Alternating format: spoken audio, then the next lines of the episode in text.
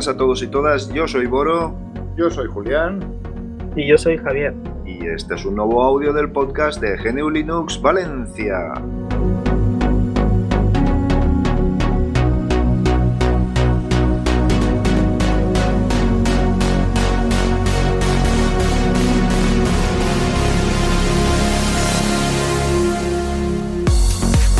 Hola, ¿qué tal estáis? Javi, Julián, ¿cómo, lo, cómo lleváis?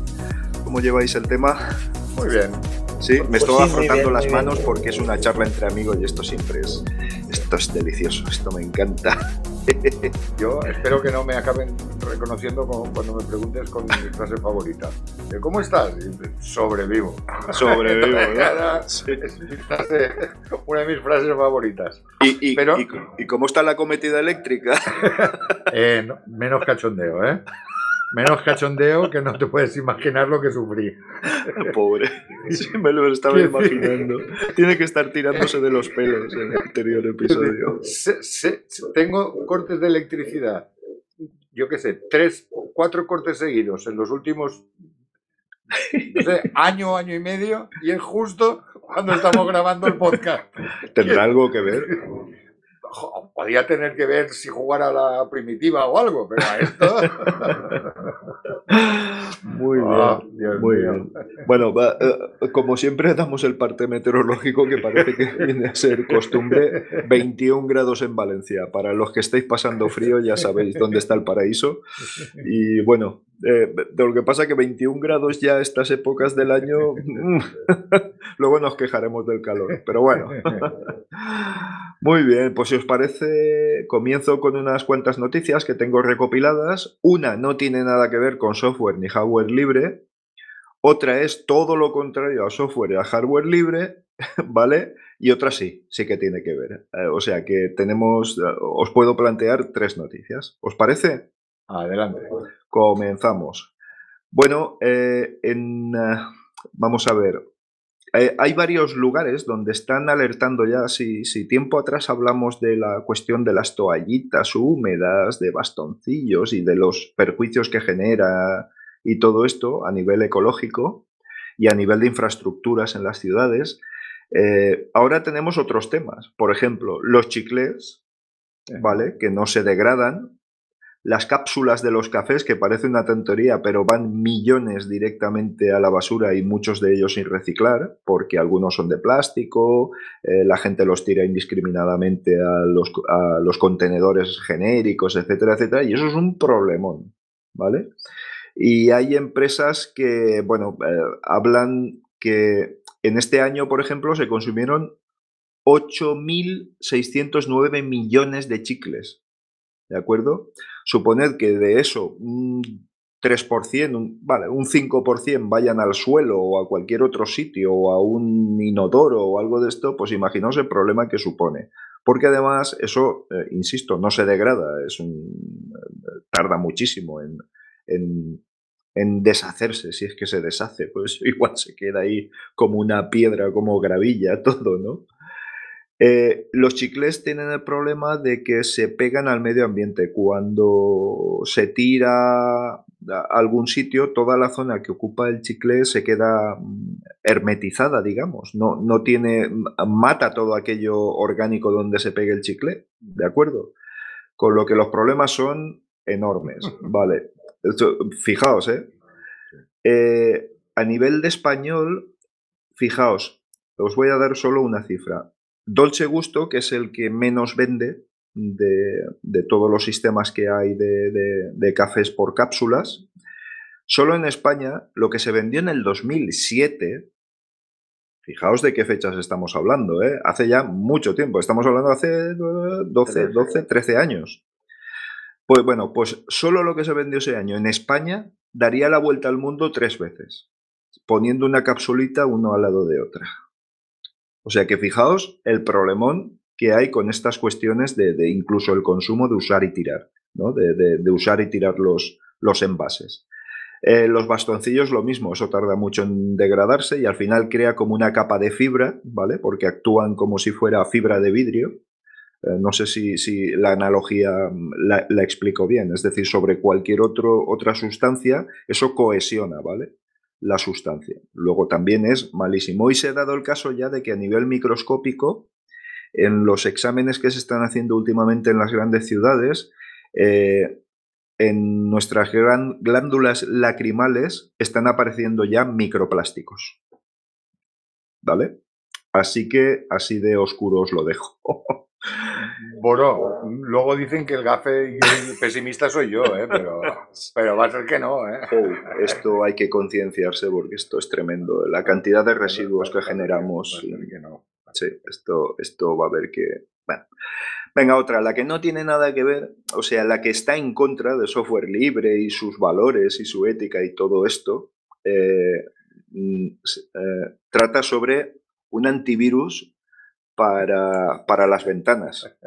Nos entendemos, es que me niego incluso a, nombrarlo, pero bueno, Avast, Avast, que lo usan eh, cada mes, ¿vale? Las cifras están oscilando entre los, sobre los 435 millones de usuarios, que es un antivirus gratuito. Pero ya sabéis que cuando alguien, algo es gratuito, ¿quién lo paga?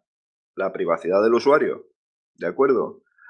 Pues bueno, eh, Avast ha estado vendiendo datos de navegación, datos privados de sus usuarios a muchas de las grandes compañías del mundo. Una de ellas se llama JumpShot, ¿vale? Eh, el disparo, ¿eso cómo se traduciría, Javi? Tú que eres angloparlante, jump, jump shot, salto y disparo. No sé qué, relación podría tener la palabra.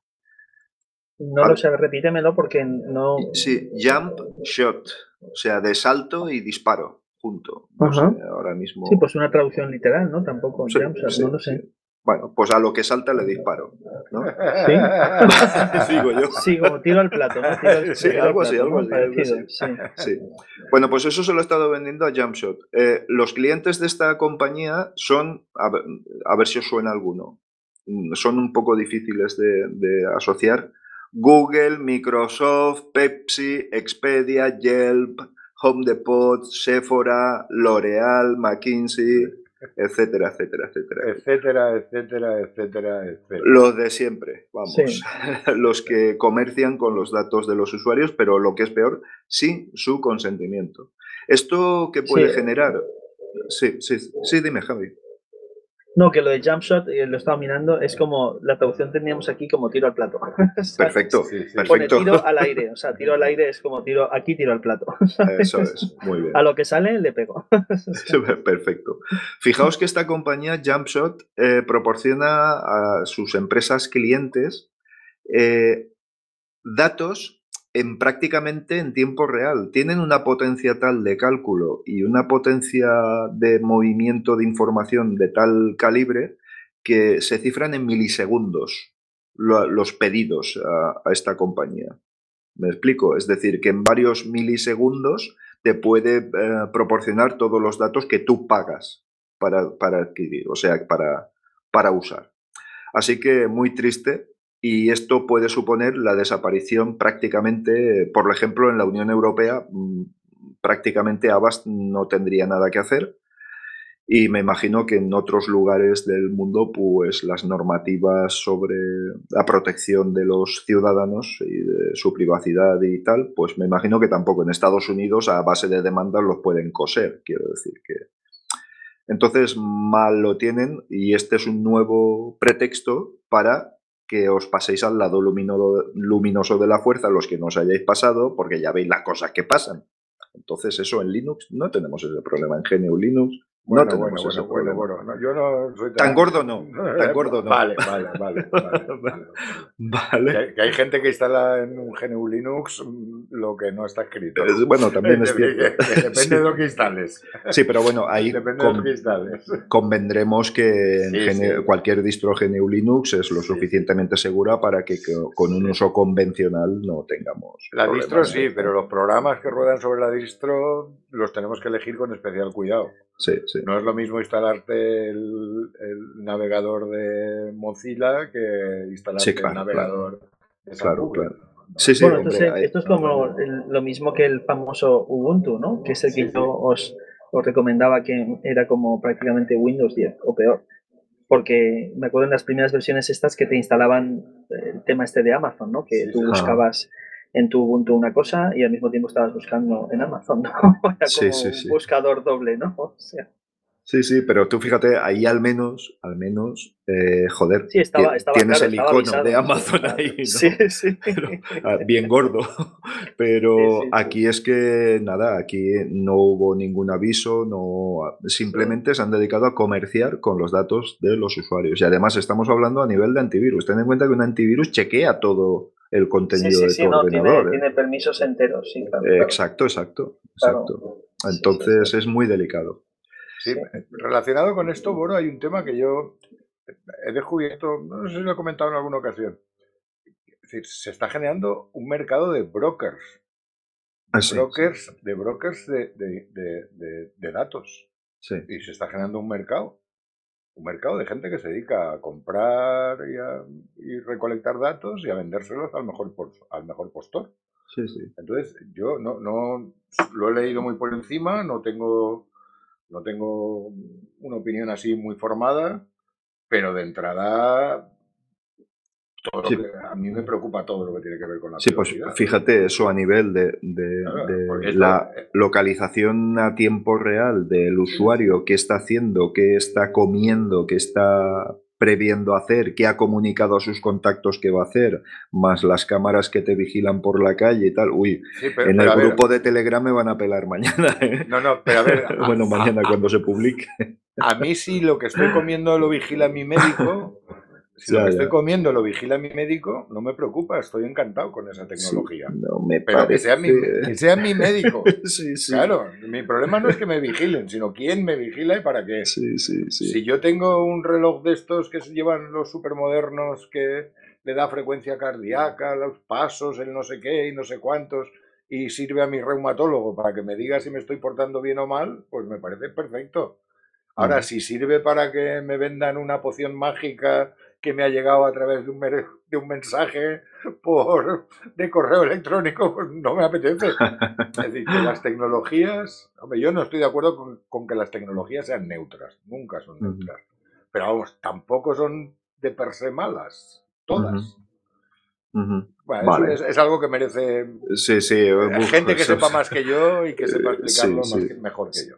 Sin duda, Yo sin duda. Procuro Pero- solo apuntarlo y para que sirva para que la gente reflexione. Pues fíjate, Boro, una de las primeras razones para, haciendo mención a, a lo nuestro, Sí. que es el software libre, una de las razones más importantes que podemos animar aquí a todo el mundo para que nadie abuse de tu privacidad y que nadie abuse de que te instales un programa que te dé un servicio, sea gratuito, sea de pago, y ellos saquen más partido eh, del precio que has pagado o, o siendo gratuito, saquen más partido de ti. Todos sabemos que lo gratuito, el, el, el coste eres tú, ¿no? Eres, Sí, en sí. vez de un usuario, eres, como dice Richard, un usado, ¿no? Pero, Sí, sí. pero el software libre te beneficia en esto, es decir, hay miles de ojos que están viendo ese código fuente y que te pueden garantizar de que ese có- código fuente no está, no tiene ninguna puerta trasera enviando información al mismo tiempo a otro sitio. ¿no? Totalmente de Tú, tú a lo mejor no eres programador y no te vas a poner a mirar esas miles de líneas de código de ese programa que pueden tener 50.000 líneas o las que tenga, pero hay muchos ojos que sí que pueden verlo. Entonces, con el software privativo, como está compilado y está, Sí. eh, pues bueno, no visible, digamos, digamos, pasado ya código máquina, pues eso sí que puede pasar, que es lo que ha pasado con Avast, lógicamente. Sí, Que sí, nadie sí. tenía su código fuente. Entonces, Sí, han hecho lo que se ha dado la gana. Claro, y además no se ha enterado nadie hasta que habrá saltado la liebre, vete tú a saber por dónde. Bueno, es pues algún decir, empleado se habrá ido por ahí y habrá dicho, oye, Sí, esto no, tal. Sí, no sé, no sé ahora mismo por qué ha saltado, pero bueno, pues algún descuido, lo que tú dices, Sí, eso- Y normalmente siempre hay alguien que lo filtra, o algún empleado o algo que dice, oye, esto no puede ser, porque al final esas cosas se saben, ¿no? Eso se sabe al final. La Mm. gente trabaja en empresas que hacen las cosas mal, pues hacían los empleados que se van, saben que se hacían las cosas mal. Pueden denunciarlas o pueden no denunciarlas, pero lo saben, porque claro, eso no es cosa de una persona, eso es una, Sí, una además- de... Fíjate, Javi, que esto es recurrente. Es decir, todas las grandes, todas las empresas que ofrecen este tipo de productos gratuitos, porque ahora me viene a la cabeza. eh, ¿Tú te acuerdas de C-Cleaner? Que era Sí. un limpiador de registro y todo esto para, para Windows. Sí, sí. Eh, uy, lo he dicho. Bueno, es igual. Eh, uf, me ha dado así como un escalofrío. Eh, resulta que también estuvo, estuvieron implicados con, con, unas cuestiones de este tipo. Es decir, cuando tú no puedes auditar nada y cuando algo se te ofrece gratuito por añadidura, ostras, e, es más que evidente. Y además en una máquina recolectadora de datos, una auténtica máquina recolectadora de datos como es, lo voy a decir otra vez, Windows 10, por ejemplo, pues es que esto es muy grave, porque es que mm, te están ofreciendo algo que además, insisto, que el grave problema de todo esto es que se puede piratear y, y vamos, te lo dejan muy fácil para piratearlo. Con esto quiero decir que prefieren que lo tengas pirata que no lo tengas. Entonces ahí es ya la conciencia del usuario la que debe de, valorar si realmente em, merece la pena. Cuando además la utilidad que le va a dar a cualquier otro sistema operativo diferente a Windows va a ser exactamente la misma. Sí, va a tener un pequeño periodo de adaptación, pero es lo que he dicho yo siempre. Seguro, seguro que pasarse a cualquier distribución Linux requiere un esfuerzo mucho menor que el que requirió pasar de Windows 7 a Windows 10 o a Windows 8 en su momento. Tal. Seguro, ¿eh? Pero bueno, bien, esto es lo mismo que WhatsApp y Telegram, quiero decir. Eh, Telegram es infinitamente mejor, tiene, vamos, enormes posibilidades que, ni siquiera WhatsApp puede soñar, pero todo el mundo gasta WhatsApp. Pues bueno, ahí habrá que seguir luchando y seguir evangelizando e intentando convencer a la gente de que, de que debe de hacer las cosas mejor y además en unos periodos de tiempo y en una sociedad en la que claramente se va por la privacidad de una manera, se va a por ella para acabar con ella, quiero decir de una manera brutal, y además despiadada y descarnada. O sea, vamos. Pero bueno, bien. Eh, dejamos esto por aquí y hablo de. Sí, Julián. nos falta decir esa frase manida de, ay, es que yo no tengo nada que esconder. Y así ya nos sentimos perfectamente protegidos. Todos tenemos que esconder, además. No, no, no, además que. Bueno, ya hablaremos de esa chorrada más largamente. Sí, sí, merece un programa entero. Sí, sí, sí. Bien, y sobre Firefox Voice, quería comentarle mi última noticia y ya os cedo la palabra. Y es un asistente de voz inteligente, de los que están de moda ahora, eh, dentro del navegador. ¿Vale? ¿Esto para qué se hace? Muy bien. Primero, para mm, poder eh, realizar labores en el navegador de manera desasistida, es decir, que tú simplemente hablándole, como cualquier asistente típico, ¿no? Le digas, oye, ábreme la web de, no sé, de, de, GNU Linux Valencia, que es la mejor web que hay sobre, sobre GNU Linux en el mundo. Y eh, habéis visto la cuñita que he aprovechado. no hay duda. Em, entonces, que, lo haga automáticamente, imprímeme la web, vete al apartado tal. ¿Esto para qué tiene especial importancia? Primero, para todos los usuarios que tienen algún tipo de discapacidad, eh, es, vamos, enormemente importante, incluidos, pues, fijaos, usuarios ciegos que, pueden interactuar de una manera mucho más ah, amable ¿no? con, su navegador. Luego, por otra parte, también pues, puedes estar haciendo cualquier otro tipo de tareas mientras el navegador está haciendo su labor de buscar algún tipo de información, lo cual, quiero decir, te, añade una dinámica de trabajo mucho más eh, productiva, mucho más rápida. Hay que hacer que todo esto funcione bien, evidentemente. Em, se basa, y esto es lo malo, pues eso sí que tengo que verlo, ¿vale? En el servicio de Google Cloud. Speech Service. Vale, pero esto tiene un componente libre. Esto, por eso he sacado la noticia, ¿vale? Y además eh, Firefox no creo que vaya a utilizar un componente no libre. Pero este componente sí que viene del proyecto de, los proyectos de código abierto de Google. Entonces, ah, seguramente, seguramente, y estoy convencido que, es en lo que se están basando. ¿De acuerdo? Eh, se puede probar Em, esto quizá, mira, eh, cuando haga los comentarios del, audio, lo pondré el enlace por si se quiere probar Firefox Voice. Y nada, pues... De momento solo en inglés, me parece, ¿no? De momento solo en inglés, pero bueno, sabéis que... Bueno, sabéis no, pero también he podido leer por algunos otros sitios que en, en castellano, en español, eh, va a estar muy, muy en breve, porque además eh, en cuestiones de software libre sabéis que la comunidad eh, americana es, enorme. O sea, eh, tiene una potencia tremenda. Además, en todo el cono sur americano eh, hay, hay, un montón de efervescencia con las cuestiones del software libre. Entonces, nada, lo dejo ahí, iremos siguiéndolo y pues nada, pues me parece una gran noticia y además un buen adelanto técnico para, para la Fundación Mozilla, para Firefox y todo lo demás. ¿De acuerdo? Pues nada, venga, ahora vosotros. Ah, a pues ver quién levanta la manita. Yo, levanto la mano y el pie. Muy bien. Eh, a ver, una noticia en nuestra línea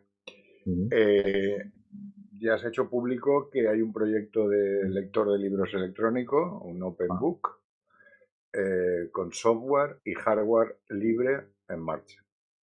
De momento no deja de ser nada más que un proyecto, bueno, que un proyecto, que, la fabricación de unos decenas de prototipos.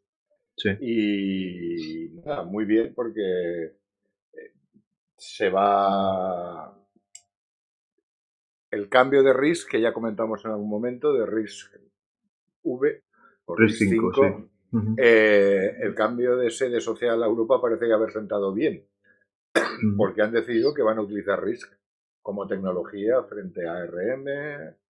Uh, se está imponiendo, ¿eh? No, sé si se está imponiendo, pero bueno, es una buena noticia. Es un... Yo y hablo de mi, de personalmente, yo No puede ser. ¿Se ha caído? Lo tengo absolutamente desconectado. Desconectado de cualquier red. Y lo utilizo solo para, para leer lo que, No compro nada por, por Amazon o por ningún sitio de estos, porque claro, es que es un... No, me molesta que sepan en qué página estoy leyendo y qué libros estoy leyendo y qué libros tengo en mi ebook. Esto que sea tanto el software, que es muy importante, en este caso además el hardware, eh, me parece una noticia digna de... Va, muy bien, fantástica. De, tener en cuenta. Muy bien, fantástica. Eh, haremos lo mismo. Es un enlace muy computer y te lo pasaré para que lo pongas en el... Ah, muy bien, muchas gracias. En, la crónica. Muy bien, muchas gracias. Claro, sí, así lo haremos. Muy bien. Venga, más cositas. Una pequeña noticia que me ha llamado también la atención y creo que, no sé si lo hemos comentado en alguna vez, ocasión, pero que, que se ha hecho público oficialmente que Apple abandonó sus planes de encriptado mm, de las copias de seguridad que hacía, de los backups que hacía en el iCloud suyo. Sí. Abandonó los planes de encriptado por quejas del FBI. Ah y hace dos años Apple abandonó ese plan porque el FBI se puso muy chulito diciendo que eso obstaculizaría sus investigaciones. Eh, es, hmm. eh, es una noticia de, de, agencia internacional, ¿no? Hombre, pues es una noticia de mucho calado, porque, claro, Apple basa todo su producto en la privacidad del usuario de que solo ella controla todo lo que, que no hay terceros que controlen, pero claro, dejando eso sin encriptar y...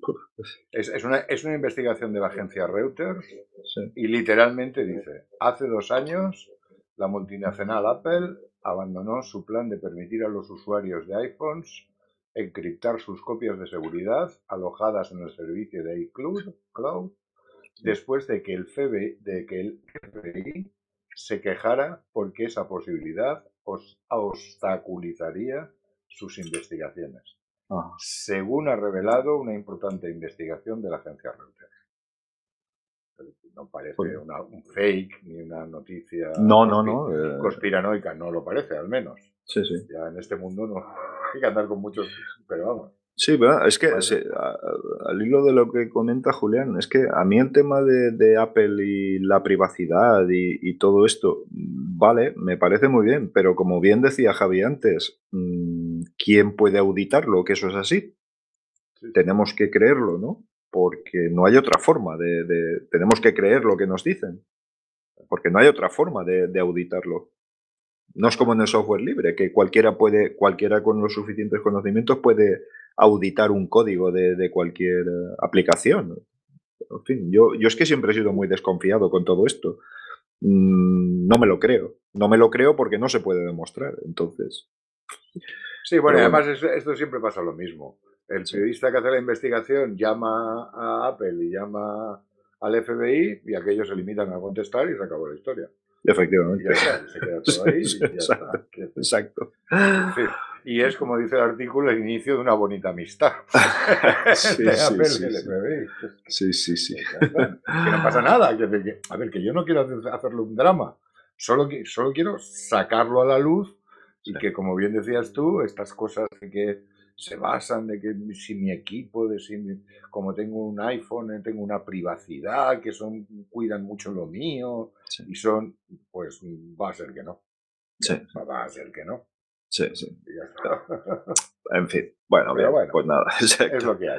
Muy bien. Bueno, pues esas dos noticias y luego tenía una que voy a dejar que sea Javi quien la haga Sí. porque, mm, vamos, eh, Le cedes los honores, ¿no? le, le- le cedo los honores, le cedo los honores porque sé que sabe mucho más que yo sobre el tema. Pues Javi sabe mucho quiero- más que tú y que yo. O sea, Sí, vamos, Uy, va. que yo sí. Madre mía. Que, que la petición de, de la FSF oficial de que le ha dicho a, a- a los de las ventanas que libere Windows 7 con una licencia de código abierto y que, y, y- y que lo libere. Pues a ver, Javi, y, y- Y, y yo, ilumínanos. Javi, ilumínanos. Vale, yo digo, cuando he leído esto, cuando yo leí esto, yo, mira, eh, casi me caigo de la silla. Porque, porque, vamos a ver, eh, Windows 7 no es un programa. O sea, Windows 7 es un sistema operativo completo que hereda código fuente, me lo voy a inventar, de Windows 3.11. Vamos. Sí, sí. O sea, estos han reciclado código desde que empezó eh, su primera versión de- del sistema operativo Windows, ¿vale? Entonces, claro, no están pidiendo que liberen un programa como puede ser, me voy a inventar, eh, no sé, una pequeña calculadora o, o, no sé, o cualquier otra, o, o un bloc de notas pequeño. Es decir, no está pidiendo decir, oye, libérame este programa porque antes era de pago, ahora ya habéis hecho una nueva calculadora o lo que sea y esta la podéis liberar. No, no, no se trata de eso, es un sistema operativo completo.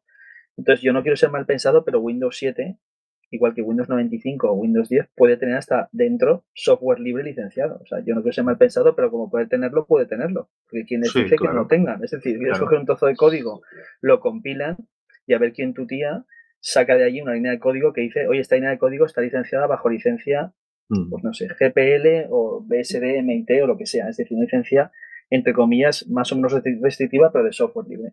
Entonces, claro, lo que están pidiendo es, un- bueno, lógicamente, o sea, Windows, o sea, Windows no les va a liberar el Windows 7 entero en la vida, ¿sabes? Sí, Esa es mi opinión. Porque aparte eh, pedían que hubiera eh, 7.777 supporters de, que firmaran esto y han firmado Sí. 11.000. Hablamos de 11.000 personas, no son 500.000, es decir, no es una gran cantidad de gente. Y aparte están pidiendo una cosa que es que es imposible. O sea, es que Windows 7 es Windows 10. O sea, quiero decirte, eh, eh, Windows 10, si tú lo comparas con Windows 7 o con Windows 8, el 80% del código es reciclado. Es decir, estás pidiendo que Sí. liberen prácticamente el 70% de Windows 10. Quiero decirte que al final lo que ha ido cambiando esta, esta empresa en el tiempo Claro. ha sido pues la gestión de ventanas, el diseño, la rapidez, la eficiencia y tal, pero al final de cuentas, básicamente, tú pones un Windows XP y pones un Windows 10 y al final un poco es todo lo mismo. Es decir, Claro. minimizar, maximizar, cerrar, cuatro herramientas ahí, accesorios, tampoco han hecho grandes herramientas eh, embedidas en el propio sistema operativo, es decir, tienen el típico, la típica calculadora, el Notepad o el WordPad y poco más, o sea, que no es como un GNU Linux que ya te viene con muchos otros programas también libres que no son del propio sistema operativo, pero que los incluyen. Porque tú cuando instalas un Windows 10, te instala Windows 10 y ya está, no, no, no tiene mucho más. ¿no? Sí, Entonces, sí. bueno, pues bueno, yo me quedo un poco sorprendido porque lo han pedido como que lo libere por el bien, porque según el texto que pone aquí en la página de FSF, dice, después de 10 años envenenando la educación, invadiendo la privacidad y amenazando la seguridad del usuario, etcétera, etcétera, como acaba ya su ciclo de soporte, pues dice que os cuesta liberarlo como software libre para que la gente pueda estudiar el código fuente y aprender. O sea, ellos lo que tratan es, pues sí, así como el Windows XP, eh, pues em- se liberó, en el, o sea, empezó en el 2001 y se, finalizó el soporte en el 2014, pues ahora que este ha cambiado, o sea, ha finalizado el, digamos, su ciclo de vida, según pone aquí el 14 de, de enero de este año, pues piden que, pues que lo liberen bajo software libre. No les piden bajo ninguna licencia en concreto, simplemente que, que liberen el código fuente y ellos ya se encargarán de poner una licencia o lo que sea, que lo dudo mucho. Sí, lo que pasa es que, claro, la duda es ¿para qué? O sea, ¿qué necesidad Bueno, hay? pues ellos lo Eh, hacen para que, según pone aquí, lógicamente, pone que Microsoft no tiene nada que perder por liberar esta versión y de esta forma, eh, pues se podría estudiar el código y, no- o sea, ellos ponen un poco la, la excusa de que, total, ya que has- ya lo has monetizado y se va a perder, pues que no sea subida. Entonces pone aquí, a los, los ejecutivos de Microsoft dice, demandamos que sea, re- o sea released as free software, dice, su vida no tiene por qué acabar, darlo a la comunidad para estudiarlo, modificarlo y compartirlo, eh, por la privacidad de los usuarios, no sé cuánto y tal. Bueno, pone como tres, tres cláusulas aquí. Pero claro, les están pidiendo que, que den el, el know-how de su empresa, ¿sabes? Claro. Al No sé si- 80% prácticamente. Yo, yo- yo creo que no, ¿eh, Javi? Porque también ¿No? están pidiendo. A ver, creo que no, no solo. Porque a mí, a mí de entrada me parece un troleo genial, absolutamente genial. Yo, eh, ese tipo de troleos a estas multinacionales me parecen imaginativos y, y- muy bien. Porque también están hablando de reciclar los equipos que tienen Windows 7 y que no sirven para otra cosa. Mm, Es decir, para muchos usuarios. Si los dejan, pues la comunidad lo mantendrá y dejará que la comunidad con software libre lo mantendrá. Está claro que no lo va a hacer. Y un poco creo que también el objetivo es poner en la disyuntiva a ese amor que de repente ha aparecido en, en Microsoft sobre, eh, sobre el, open source y el software libre, ese amor que nos ha intentado vender, de que entraremos, haremos, daremos dinero, que es cierto. Pues oye, ya que nos queréis tanto, hacerlo. Pa- Poneros y hacerlo. Entonces, a mí me parece que es un troleo un- o un hackeo en, en toda regla a, a la línea de aportación de esas campañas de blanqueo de la compañía. O sea, básicamente otra cosa que se persigue aquí por el texto que yo he podido leer y he podido más o menos averiguar, es que ellos no solo es para estudiar el código fuente y, bueno, aprender, etcétera, etcétera, porque ya hablamos de millones de líneas de código, o sea, estamos hablando de un sistema operativo completo, es decir, no estamos hablando de un programa, estamos hablando de cientos de miles de programas o, o millones de funciones que se comunican unas con otras. Entonces, básicamente, lo que ellos también quieren es que no se obliga a la gente a usar Windows 10 sí o sí si Windows 7 Claro. les va bien. Es decir, Claro. oye, déjanos el Windows 7 para nosotros, porque hay un montón de equipos viejos que funcionan bien con Windows 7, que no funcionan bien con Windows 10, pues déjanos. eh, mira, por ejemplo, por poner un ejemplo, yo con nuestro compañero Ri- Richie, ¿vale? Esta semana hemos estado, bueno, hemos hecho últimamente bastantes actividades juntos, entre ellas liberar dos Macintosh y ponerles Debian. ha Sí, sido sí. dos actividades que hemos hecho la semana pasada, un Mac Pro y un Mac Mini. A los dos les hemos puesto Debian en un Linux.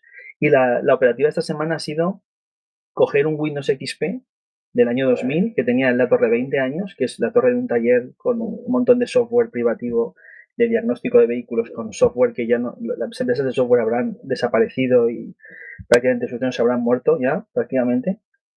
Coger ese Windows XP y meterlo virtualizado encima de un GNU Linux, ¿no? porque él, el, el- el- o sea, el- PC estaba ya casi muerto y entonces quería eh, seguir usando esos programas privativos con Windows XP. Pues es un poco esto, dices que a mí me va bien Windows XP, no tengo conectado a internet, no me entran virus, me funciona bien, ¿para qué quiero cambiarlo? Dice, lo que no quiero es que se me rompa el ordenador. Entonces esto es un poco creo que lo mismo. Sí. Quieren coger ese Microsoft Windows 7 y mantenerlo 15 años más en ese estado, congelarlo en ese estado, Claro. para que la gente pueda utilizarlo, lo cual no va a pasar porque Microsoft es una empresa y lo que quieren es contaminar el mundo y que la gente siga comprando ordenadores y siga comprando Windows. Sí. Pero, Entonces pero- es un poco idílico pero- esto, no sé. eh, sí, no, no, está, Está claro. bien pedirlo, está bien pedirlo, pero lógicamente no les van a liberar Windows 7 ni. Sí, pero bueno, lo que comenta, lo que comenta Julián, que a modo de, de provocación, A Sí, deshacer, está bien, errores, sí. a deshacer errores usados y en su lugar reciclarlos, los equipos, Sí, es una, a ver, petición justa. Otra cosa es que sea realizable, pero es una petición justa. Y, No, no, por y supuesto, la petición es que lo lancen como software libre y que se lo entreguemos a la comunidad para que lo estudie y lo mejore. Es decir, que está claro.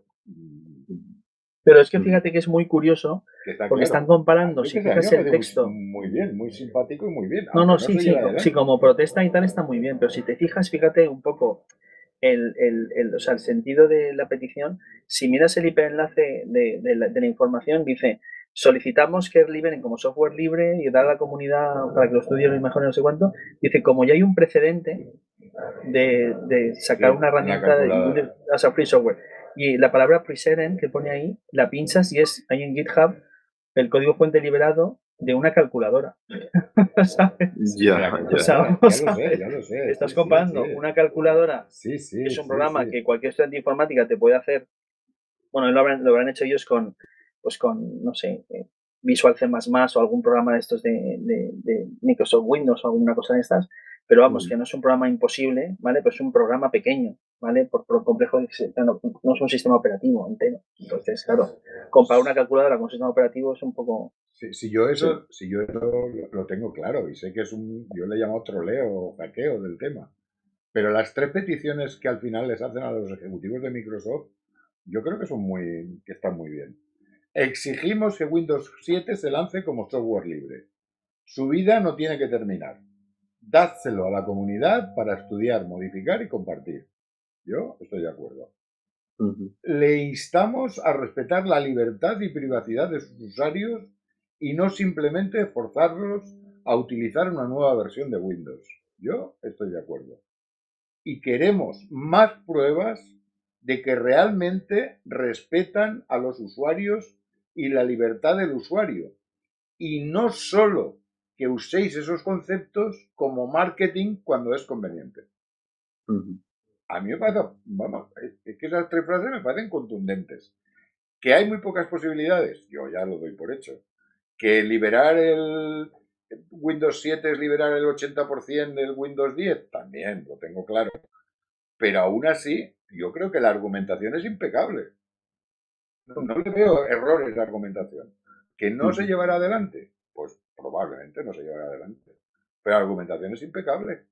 Sí, pero si hubiera algún precedente, si la palabra precedente fuera Windows XP, ya, ya, ya. Sentido. Pero si la, palabra precedente es una calculadora, pues... Pero, pero, tú ya lo has dicho, está claro, es que todo está reciclado sobre todo. Y, claro. Y contiene partes de eso. Y tú... Hombre, vamos a ver, eh, una cosa es reciclar código fuente y otra cosa es reciclar conceptos. Es decir, seguramente entre Windows XP y Windows 7 no hayan reciclado a lo mejor que prácticamente código, pues porque han cambiado mucho los tiempos y tal, pero las formas, las jerarquías, todo lo que son los conceptos, eso, eh, todo eso se recicla, es decir, porque un sistema operativo es una cosa complejísima, ¿sabes? Sí, sí, claro, no, no, ya, ya, ya. O sea, que es el código, código a lo mejor pues han reciclado trozos, etcétera, etcétera, pero ahí dentro hay mucha, mucha investigación. Pero, pero claro, mucha investigación, mucho dinero, mucha ingeniería, mucho idiota. Claro.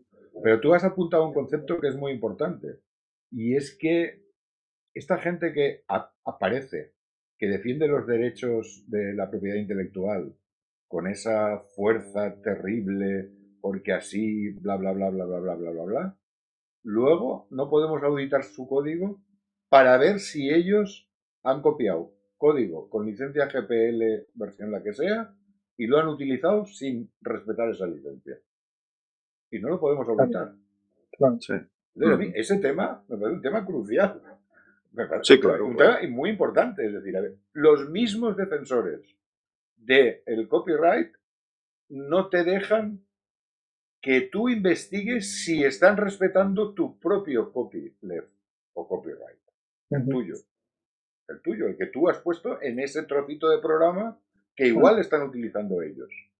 Es decir, ¿cómo vas a auditar si se están cumpliendo tus derechos como autor?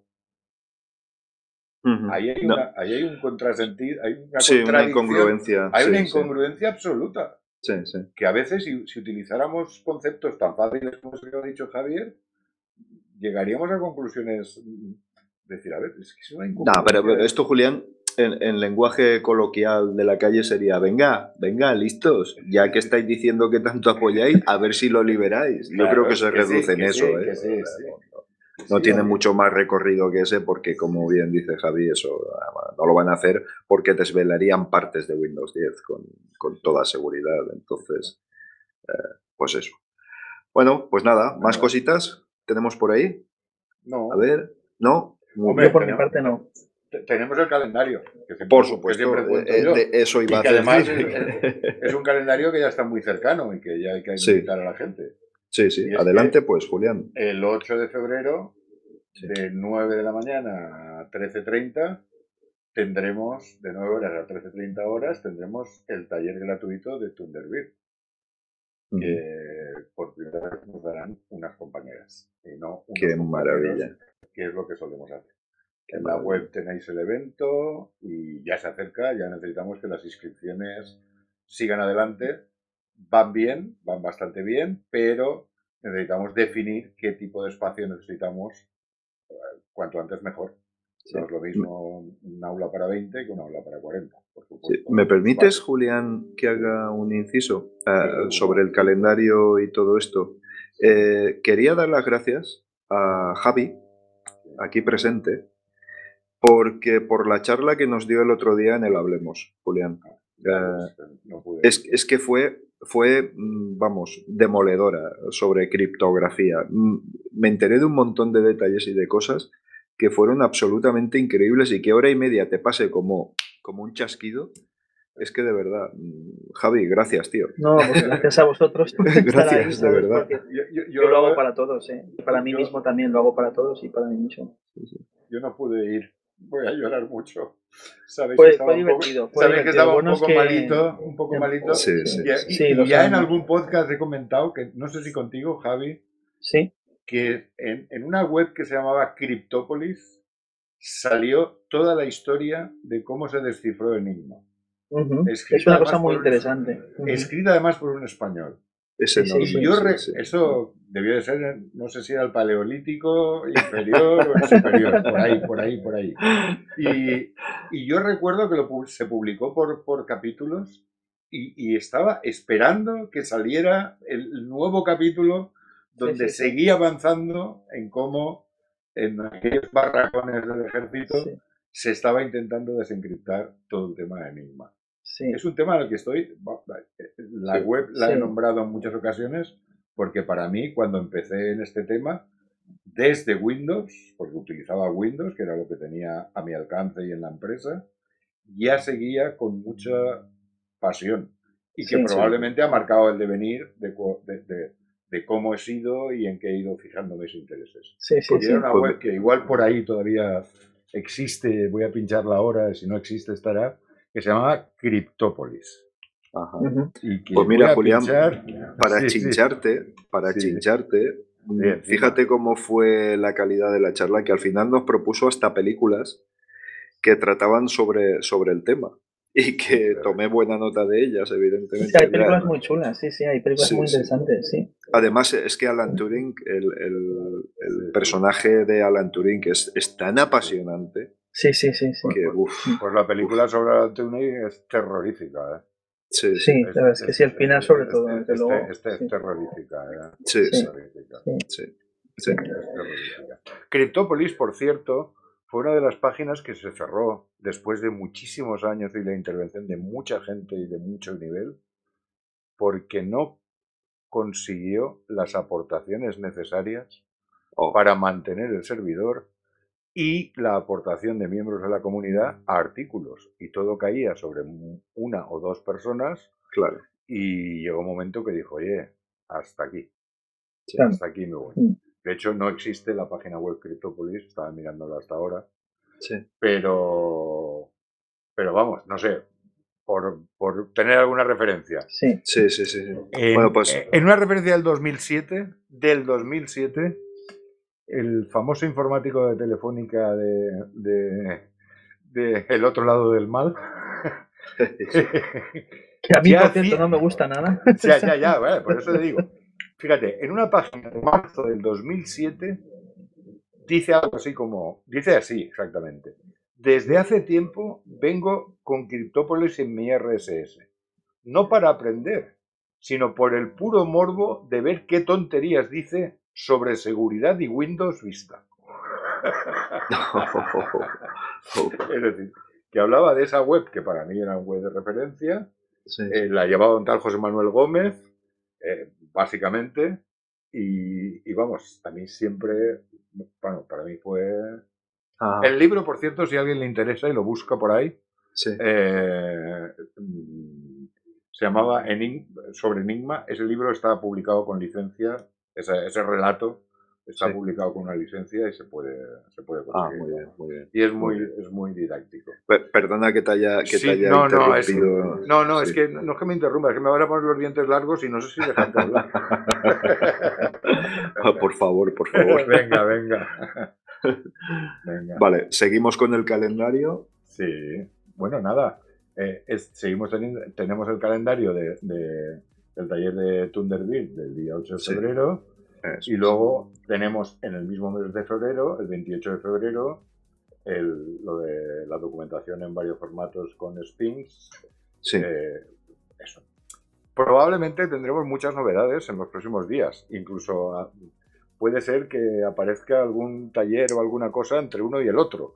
Porque Sí. tenemos muchos proyectos en marcha. No Sí. podemos decirlos ahora todavía, hasta que no estén un poco más maduros.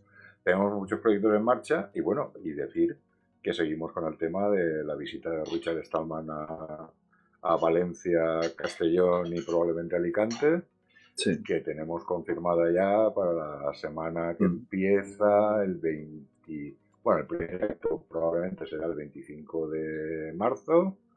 Luego habrá otro acto el día 27 y otro acto el día 30. Esperemos que todo salga perfectamente, porque es- estas cosas siempre van y hasta el último momento no las tienes atadas. Pero probablemente en la comunidad valenciana, en Valencia, Castellón y Alicante, estamos trabajando muy duro para que haya un acto en cada una de las provincias, odio la palabra, todo se ha dicho de paso, sí, sí. 25, 27 y 30. Vale. Y Quería que comentar, lo- Julián. Sí, los- perdón. lo disfrutaremos muchísimo. Yo Sí. al menos lo disfrutaré muchísimo. Quería comentar que en breve vamos a dar una noticia eh, que tiene como protagonista la asociación, que es su apertura ya total y de captación de. captación, no. No. De la posibilidad de, de Inscripción. incorporación de socios, a la, a la inscripción de socios a la asociación. Y bueno, os tendremos informados, pero de todas formas estad pendientes porque en la web eh, ya a lo mejor cuando este podcast se esté publicando ya está disponible. En fin, iremos Casi- informando de todo Casi, convenientemente. casi seguro, casi seguro Casi que estará seguro, todo disponible cuando publiquemos este podcast. De acuerdo. Bien, pues por mi parte ya nada más. Simplemente desearos buenas noches a vosotros y a todos y todas quienes nos oyen y nada, y emplazar a un siguiente audio. ¿De acuerdo? puedo, puedo decir Muy bien. algo. Hombre, por supuesto. Tafol, Faltaría más. Tafol, te necesitamos. Un abrazo. Venga, otro, otro. Sí, un abracito de estos tipo Teletubby que, que se abrazaban todos. a la vez. Venga, pues Venga. nada, muy- buenas noches. Buenas Gracias a todos, gracias. Adiós. Hasta luego.